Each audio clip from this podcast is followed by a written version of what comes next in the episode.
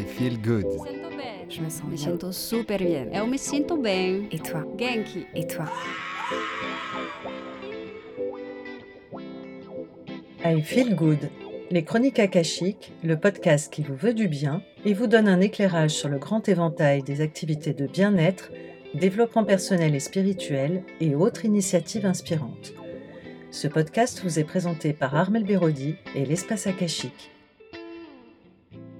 On m'a demandé de me positionner il y a quelque temps en tant que thérapeute et créatrice d'un espace de bien-être et développement personnel sur la question de l'injonction actuelle au bonheur et au bien-être. Et j'ai été euh, un peu surprise par cette question car je crois que chaque individu est responsable de sa vie et qu'il n'y a pas d'injonction au bonheur, mais plutôt une société en crise, une société malade avec des personnes en souffrance qui sont en quête de sens, de sérénité et de mieux vivre ensemble. Ce qui m'inquiète, euh, c'est pas le développement d'un business du bien-être. Je dirais même qu'il y a presque une part de moi qui est rassurée. Je me dis, ah ouais, enfin, les gens se réveillent, ils ont envie de prendre du plaisir à vivre, ils en ont assez de fonctionner comme des robots ou des marionnettes, ils, ont envie de se changer, de changer le monde, ils ont envie de solidarité. Alors, je dis, euh, yes, youpi, c'est génial, et je me réjouis. Après, en revanche, euh, il est effectivement plus difficile d'y voir clair sur le sérieux ou l'opportunisme de certains praticiens au vu du développement de ces pratiques de bien-être et du non-respect de certains principes thérapeutiques et déontologiques. Je ne crois pas qu'il y ait d'injonction au bonheur. Je constate surtout qu'il y a une urgence à vivre mieux, à vivre autrement et que personne n'oblige personne à manger mieux, à consommer autrement ou à avoir envie de se sentir mieux dans son corps, dans sa tête, dans son couple, dans son travail, dans son environnement. Il y a des prises de conscience qui se font et sont urgentes et nécessaires. Et c'est dans ce sens que je suis en mouvement aujourd'hui afin de faciliter cette conscientisation. Pour moi, la notion du bien-être n'est pas tout à fait universelle. hein. Certains vont se sentir bien dans la nature, d'autres en ville, en faisant du sport ou en dessinant, euh, d'autres vont se sentir mieux en cuisinant, en dansant ou en jardinant. En fait, ce qui nous fait vibrer nous permet euh, le mieux-être. Encore faut-il écouter ce qui vibre en soi. Alors, curieuse de savoir comment est ressentie cette injonction au bonheur, j'ai questionné mon entourage. J'ai interrogé Camille, ostéopathe, Sophie, diététicienne, Arthur, musicien, Anaëlle, enseignante de yoga, ainsi que le docteur Boris Cyrulnik, qui clôturera cet entretien. I feel good. Me sinto bem. Je me sens Me bien. sinto super bien. Eu me sinto bem. Et toi? Genki. Et toi? C'est drôle parce qu'en fait, il y a à peine un quart d'heure, 20 minutes, j'ai, pas, je vais pas dire euh, euh, eu cette discussion-là par rapport au bonheur, mais par rapport à la souffrance. Et en fait, euh, en parlant avec une amie qui, euh, qui est en fac de psycho, et avec qui on parle beaucoup justement de nos ressentis, de ce qui peut se passer en nous, je lui disais justement que on était, enfin, je ressentais beaucoup qu'on était dans une société où il fallait absolument éradiquer en fait la souffrance qui était en nous. Et, en fait, je trouve que ça met une pression énorme parce que le problème, c'est que on s'aperçoit qu'on n'est jamais heureux à ce moment-là, quand on essaye de l'éradiquer. Et c'est un peu d'une façon, euh, quand, tu, regardes justement l'extérieur, euh, tu t'aperçois que dans le monde, il y a toujours de la souffrance. Il y en aura toujours. Euh, en tant que personne, euh, je le constate effectivement. Euh, je le constate dans mon quotidien. Après, ce qui fait que j'en suis plutôt protégée, c'est que je consomme pas en fait les contenus qui, contiennent des injonctions au bonheur, au bien-être, à prendre soin de soi. Je consomme pas la télévision, les magazines féminins. Euh, sur les réseaux sociaux, je fais bien le tri de ce que j'ai envie de voir en fait. Donc euh, pas tellement. Euh, je suis pas tellement confrontée en fait. Je le constate, mais je suis pas trop confrontée personnellement. Et Mais ma- déjà, ça me fait penser à quelque chose. Un jour, quelqu'un m'a dit que c'était inscrit dans la Constitution américaine. Le fait de devoir être heureux. Voilà, ils, ils doivent montrer aux autres qu'ils sont heureux tout le temps.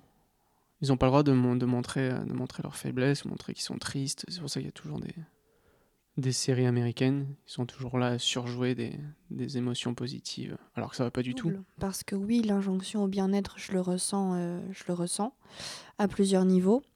euh, dans, ma vie, dans ma vie quotidienne. Par exemple, euh, en tant que maman, le bien-être de mon enfant, qu'est-ce que c'est l'injonction du bon parent, etc. Ça, c'est quelque chose qui a pesé très très lourd sur moi, par exemple, dont en fait, et j'essaye, par exemple, de me détacher de cette injonction-là, en ayant une prise de conscience à qu'est-ce que ce serait mon vrai bien-être en fait, si tu veux. Donc c'est un peu euh, ce double aspect-là. Là, j'ai pris l'exemple de la, de la maternité, mais en fait, euh, c'est c'est pour tout la, la même chose. J'ai pas l'impression d'être influencé par un effet de mode. Je crois pas. Après, bien sûr, quand on rentre dans le développement personnel, on rencontre des gens qui abordent plein de, plein de choses, plein de questions et qui sont. que je trouve hyper intéressantes. Du coup, ça me donne envie de, de voir plein de choses, de lire plein de trucs, de me renseigner un maximum. Mais je pense pas que je sois sous l'influence d'un effet de mode. C'est vraiment quelque chose que je veux faire. Euh, j'ai envie de progresser. J'ai envie de progresser euh, intérieurement.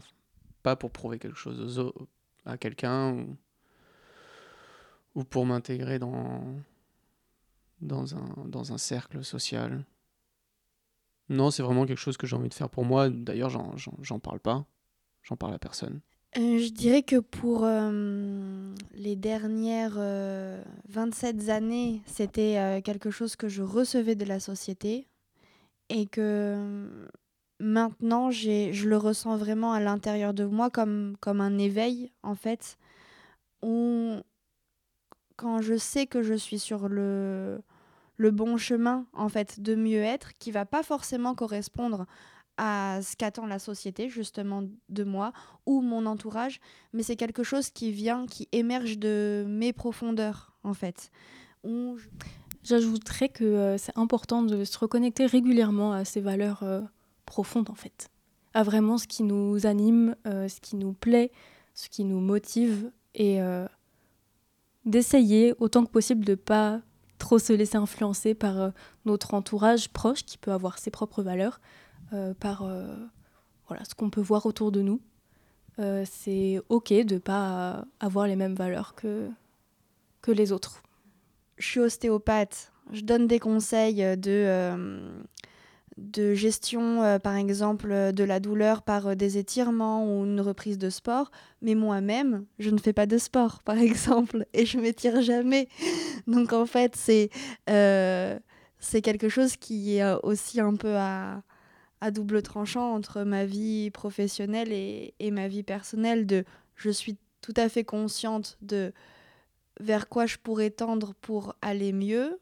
Je le vois, mais la mise en route est, hyper difficile et se passe un peu par, euh, j'ai l'impression, par saccade pour moi. C'est des, comme des lumières qui s'allument. Je, comprends vraiment quelque chose. Donc je mets en place certains processus pour aller mieux euh, dans le plan physique, émotionnel, spirituel, peu importe. Je les tiens. Et puis, en fait, je me fais souvent euh, réabsorber par du quotidien ou des choses comme ça, et ça s'en va. Et ensuite, ça, autre cause. On ne peut pas être sur tous les plans, surtout si c'est pas euh, quelque chose de, de personnel et que c'est une injonction qui vient de l'extérieur. Ce sera impossible à maintenir et, euh, et en fait, euh, ce sera encore pire. On sera encore plus mal, on sera encore plus malheureux parce qu'on n'arrivera pas à se maintenir à, à cette injonction. Non, ça a été plutôt pour répondre à des problématiques de vie, comme la cigarette. Un des premiers bouquins que j'ai lu en développement personnel, c'est La méthode simple pour en finir avec la cigarette. Et euh, c'est un bouquin que j'ai lu, que j'ai trouvé génial dans le sens où j'ai arrêté la cigarette à la fin de ce bouquin, j'ai jamais repris depuis 5 ans. J'ai toujours eu du mal avec la lecture, avec le fait de lire des romans, le fait de lire euh, des nouvelles ou n'importe quelle, euh, n'importe quelle littérature au sens large, surtout les gros bouquins, ça me fait peur. Mais le développement personnel, en fait, je le lis très facilement. Surtout quand ça concerne quelque chose sur lequel j'ai besoin de progresser, sur lequel j'ai besoin de d'emmagasiner des connaissances. Et dans ma pratique, j'essaye aussi d'apporter euh, des suggestions, des idées, des clés à mes patients euh, qui peuvent les utiliser s'ils en ont envie, s'ils trouvent ça pertinent. mais je vais jamais les obliger à euh, faire de la méditation tous les jours, à écrire dans un journal de gratitude. C'est seulement des suggestions que je peux leur apporter pour répondre à leurs problématiques, parce que quand ils viennent me voir, c'est qu'il y a une problématique. Mais si ça leur correspond pas ou s'ils n'ont pas le temps, eh ben, on trouve autre chose. Dans les deux cas d'anorexie mentale et d'orthorexie, euh, on est dans une addiction au contrôle quand même. Donc effectivement, c'est possible pour certaines personnes euh, de passer d'une situation à l'autre en essayant de, se sortir euh, de l'anorexie mentale, de passer dans une version plus orthorexique où finalement on introduit des aliments, on les tolère mieux entre guillemets, mais à condition que ce soit vraiment des, bah, c'est un peu cliché, mais des légumes euh, vapeur par exemple, euh, des aliments qui sont euh, français, qui sont bio. Il y a aussi beaucoup d'injonctions autour de ça, d'aller au marché, de manger local, de manger de saison. mais tout ça, ça demande du temps, ça demande aussi de l'argent, de l'organisation. Et puis, est-ce que ça correspond à, vraiment à nos valeurs? C'est aussi ça qu'il faut se demander.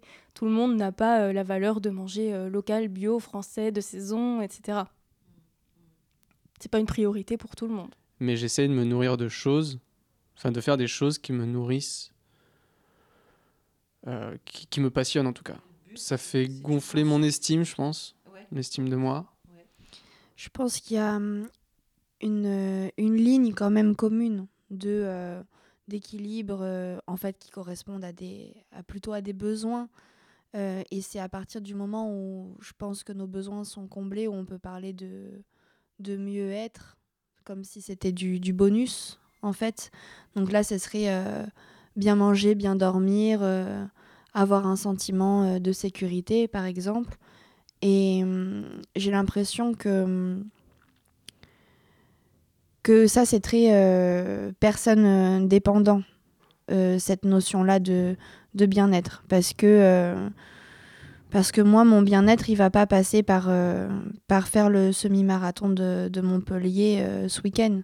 Il va passer par euh, aller faire 15 minutes de méditation en écoutant le bruit des vagues avec, avec mon bébé, par exemple. Ça, c'est quelque chose qui me, qui me fait réellement du bien et, qui recharge en fait un espèce de, réservoir un peu émotionnel où de choses comme ça qui vont me permettre d'être ensuite moteur à d'autres euh, moments de ma vie qui vont être plus difficiles, par exemple. Comme si je prenais de l'avance. Je le vois plutôt comme ça, mon bien-être. Avec une trame de fond de, développement, mais des choses où, où je prends à certains moments des petites respirations, j'emmagasine des choses que je garde en mémoire pour pouvoir me les redonner plus tard. I feel good. Et comment tu choisis d'être heureuse, d'être heureux? Qu'est-ce qui te fait vibrer? Je trouve que c'est la chose la plus présente dans mon quotidien qui me permet d'être heureuse, c'est de faire le métier qui me passionne. Après, je dirais, c'est. Euh, le reste, c'est du petit détail en plus. C'est euh, la petite pincée de sel euh, sur, le plat, dans l'assiette. Euh, c'est de m'inciter moi-même à sortir, surtout quand il fait beau, de remarquer le soleil ou d'écouter le vent. C'est des petits détails comme ça, souvent reliés à la nature quand même, parce que ça me remet à ma place. par la méditation, par la pleine conscience, et eh ben en fait, je me préserve en fait, et je préserve ce qu'il y a autour de moi aussi. quelque chose que j'ai fait pendant longtemps, qui est de la danse contemporaine, mais, mais quand j'en faisais pour mon travail, je n'avais pas cette, cette conscience-là. Mais maintenant, je sais que quand ça va pas, je danse. Quand ça va, je danse. Quand j'ai quelque chose à dire, je danse. C'est mon moyen d'expression euh, euh, corporel, émotionnel, euh, psychique, un, petit peu, un petit peu tout, en fait. Et ça, pour moi, c'est un véritable vecteur pour euh, transcender en fait certains événements ou certaines choses. Le stage de Reiki par exemple, euh, lire du développement personnel, la démarche que je veux avoir par exemple quand je veux essayer de progresser dans quelque chose, quand je veux essayer d'aller loin dans, dans le développement de mes compétences, dans, Dans l'escalade, par exemple. Dans les activités qui me tiennent à cœur. Quand je bossais la batterie, quand je faisais beaucoup de batterie, j'avais tendance à garder sous, j'ai toujours tendance à garder sous le silence les, euh, petites astuces ou euh, les chemins que je prends pour essayer de, pour essayer de me sentir bien ou essayer de progresser dans un domaine euh, quel qu'il soit. Bonjour Boris Cyrulnik, merci euh, d'être à l'antenne avec nous. Pour trouver le bonheur, il faut risquer le malheur. Il ne faut pas chercher à fuir le malheur à tout prix, mais plutôt chercher comment et grâce à qui le surmonter. Si j'ai bien compris, vous dites non à la dictature du bonheur, c'est ça?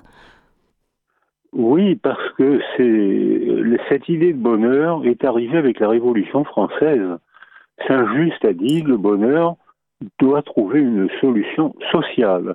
En organisant bien notre société, on doit faire que tous les gens de cette société seront heureux.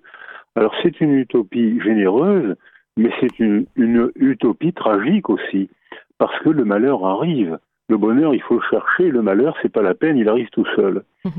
Donc euh, c'est les malheurs de l'existence, c'est les maladies, c'est les accidents, c'est la vieillesse, c'est la mort. Le, ça arrive tout seul. Alors que le bonheur, il faut le construire, il faut le chercher. Or, sur le plan neurologique, le bonheur et le malheur sont, fonctionnent ensemble.